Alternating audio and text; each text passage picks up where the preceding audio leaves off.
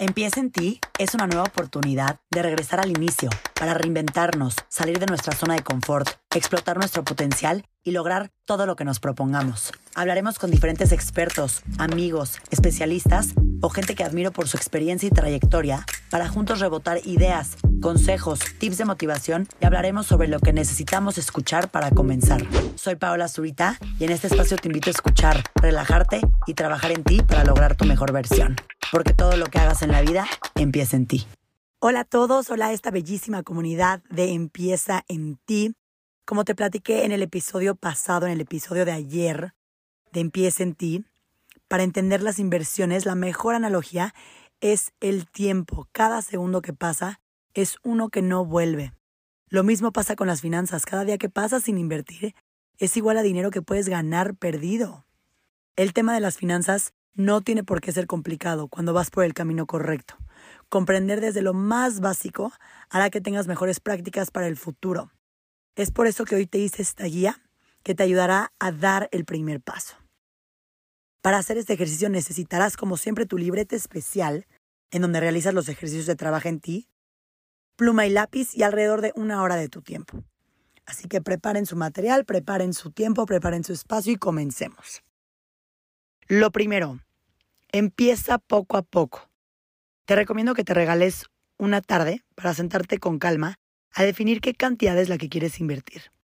Lo que a mí me ha funcionado es calcular mis ganancias mensuales, restarles mis gastos fijos y mis gustitos para tener una idea de cuánto es lo que estoy ahorrando a la quincena o al mes. De ese dinero ya decido cuánto es lo que estoy dispuesto a invertir y en este primer paso tienes que estar dispuesto a realmente invertir una cantidad porque el humano se adapta siempre a lo que nos damos. Si nosotros nos damos X cantidad de dinero, nos la vamos a gastar. Lo segundo, decide con quién vas a invertir. Existen muchas opciones. Yo ya les platiqué por qué GBM Plus es de mis favoritas. El secreto está en buscar cuál es la mejor opción para ti. Abrir tu cuenta es facilísimo, solo necesitas crear un registro con correo y contraseña, llenar y firmar tu contrato, verificar tu identidad, poner tus datos personales para depositar lo que sea que hayas elegido invertir. Esto es realmente fácil. Les digo, tómense el tiempo de averiguar, investigar todas las opciones que hay, pero yo que actualmente utilizo GBM Plus es lo mejor que puedes hacer. Lo tercero, experimenta. Si apenas vas empezando y conociendo el mundo de las inversiones, lo que sigue es poner tu dinero a trabajar para después crear estrategias alineadas con ayuda de las demás herramientas o expertos de la institución con la que hayas decidido invertir. En esta parte de experimenta, Comienza a hacerlo con muy poquito. No tienes que comenzar a invertir grandes cantidades. Prueba con una cantidad que te sea insignificante o que no te importe para que veas cómo es que esto funciona, cómo sucede, cómo pasa, qué rendimientos hay.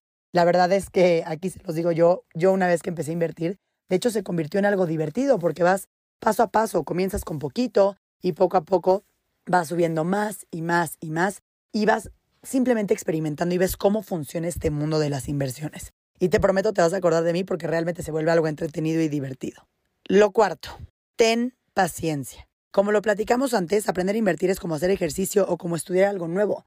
No puedes pensar que vas a correr un maratón o un Ironman si no has comenzado a correr dos kilómetros, cinco kilómetros, tres kilómetros. Esto es poco a poco, es ir avanzando, es comenzar de menos a más, poquito a poquito. Así como comienzas a correr cinco kilómetros y en meses te vas a ver corriendo un maratón, es lo mismo con las finanzas. Siempre acuérdate como en todo lo que vale la pena, el proceso de aprendizaje es lo importante. Y lo último, sé constante.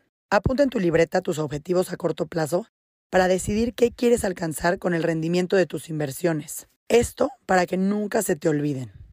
Por ejemplo, comprarte un coche, irte de viaje o simplemente probar. Una vez que los tengas en mente, siempre asegúrate de no soltar tus inversiones, de darle seguimiento, y de que cuando agarres confianza probar nuevos productos financieros. Esta parte la van a disfrutar muchísimo y van a ver cómo poco a poco, en cuanto se vayan metiendo a este mundo y le vayan entendiendo, van a querer hacerlo cada vez más. ¿Por qué? Porque van a comenzar a ver que simplemente su dinero genera más y su dinero simplemente no está guardado y botado.